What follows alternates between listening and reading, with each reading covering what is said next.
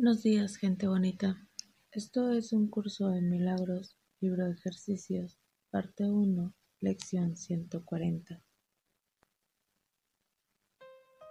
La salvación es lo único que cura. La palabra cura no puede aplicarse a ningún remedio que el mundo considere beneficioso. Lo que el mundo percibe como un remedio terapéutico es solo aquello que hace que el cuerpo se sienta mejor mas cuando trata de curar a la mente, no la considera como algo separado del cuerpo, en el que cree que ella existe. Sus medios de curación, por lo tanto, no pueden sino sustituir una ilusión por otra. Una creencia en la enfermedad adopta otra forma, y de esta manera el paciente se percibe ahora sano, mas no se ha curado. Simplemente soñó que estaba enfermo y en el sueño encontró otra fórmula mágica para restablecerse. Sin embargo, no ha despertado del sueño, de modo que su mente continúa en el mismo estado que antes.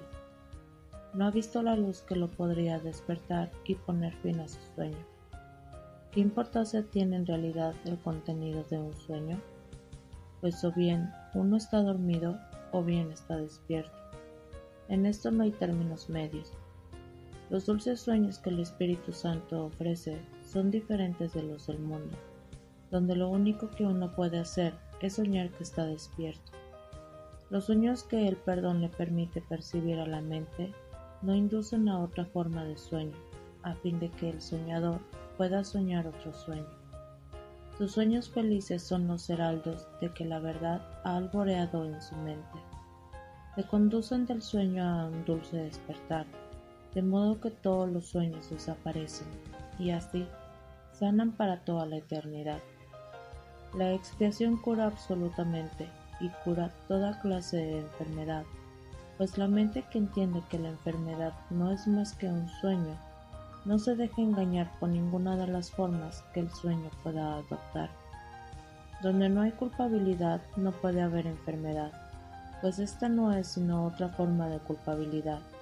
La expiación no cura al enfermo, pues eso no es curación, pero sí elimina la culpabilidad que hacía posible la enfermedad. Y eso es ciertamente curación, pues ahora la enfermedad ha desaparecido y no queda nada a lo que pueda regresar. Que la paz sea contigo, que has sido curado en Dios y no en sueños vanos, pues la curación tiene que proceder de la Santísima y la santidad no puede encontrarse allí donde se concede valor al pecado. Dios mora en templos santos. Allí donde ha entrado el pecado se le obstruye el paso. No obstante, no hay ningún lugar en el que Él no esté. Por lo tanto, el pecado no tiene un hogar donde poder ocultarse de su beneficencia. No hay lugar del que la santidad esté ausente ni ninguno donde el pecado y la enfermedad puedan morar. Este es el pensamiento que cura. No hace distinciones entre una realidad y otra. Tampoco trata de curar lo que no está enfermo, al ser consciente únicamente de donde hay necesidad de curación. Esto no es magia, es simplemente un llamamiento a la verdad, la cual no puede dejar de curar y curar para siempre. No es un pensamiento que juzgue una ilusión por su tamaño, su aparente seriedad o por nada que esté relacionado con la forma en que se manifiesta. Sencillamente se conecta en lo que es y sabe que ninguna ilusión puede ser real. No tratemos hoy de curar lo que no puede enfermar. La curación se tiene que buscar allí se encuentra y entonces aplicarse a lo que está enfermo para que se pueda curar. Ninguno de los remedios que el mundo suministra puede producir cambio alguno en nada. La mente que lleva sus ilusiones ante la verdad cambia realmente. No hay otro cambio que este, pues ¿cómo puede una ilusión diferir de otra sino en atributos que no tienen sustancia, realidad, núcleo, ni nada que sea verdaderamente diferente? Lo que hoy nos proponemos es tratar de cambiar de mentalidad con respecto a lo que construye la fuente de la enfermedad, pues lo que buscamos es una cura para todas las ilusiones, y no meramente alterar entre una y otra. Hoy vamos a tratar de encontrar la fuente de la curación, la cual se encuentra en nuestras mentes porque Dios Padre la ubicó ahí para nosotros. Está tan cerca de nosotros como nosotros mismos.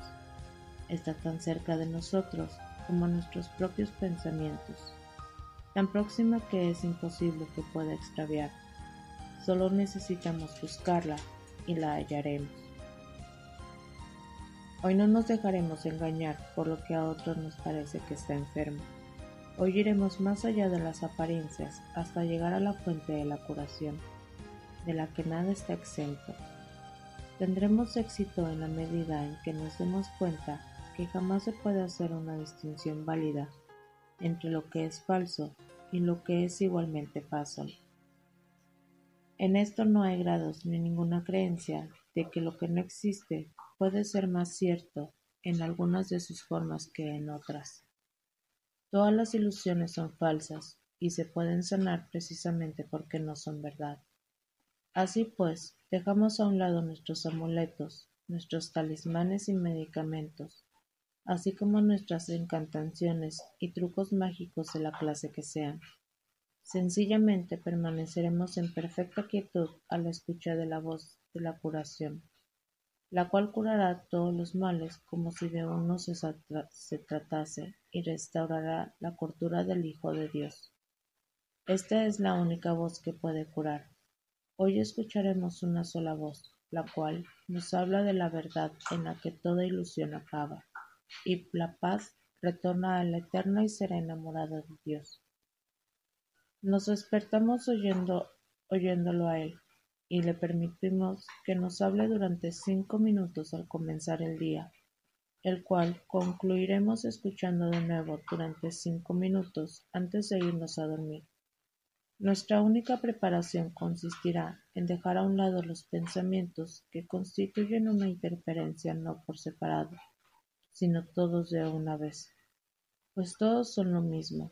No hace falta hacer distinciones entre ellos y demorar así el momento en que podamos oír nuestro Padre hablarnos.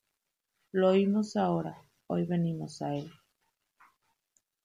Sin nada en nuestras manos a lo que aferrarnos y con el corazón exaltado y la mente atenta, oremos. La salvación es lo único que cura. Háblanos, Padre, para que nos podamos curar y sentiremos la salvación cubrirnos con amorosa protección y con paz tan profunda que ninguna ilusión podrá perturbar nuestras mentes, ni ofrecernos pruebas de que es real. Esto es lo que aprenderemos hoy. Repetiremos cada hora nuestra plegaria de curación, y cuando el reloj marque la hora, dedicaremos un minuto a oír la respuesta a nuestra plegaria, que según se nos da, aguardamos felizmente en silencio. Hoy es el día en que nos llega la curación. Hoy es el día en que a la separación le llega su fin y en el que recordamos quién somos de verdad. La salvación es lo único que cura. Háblanos, Padre, para que podamos curar.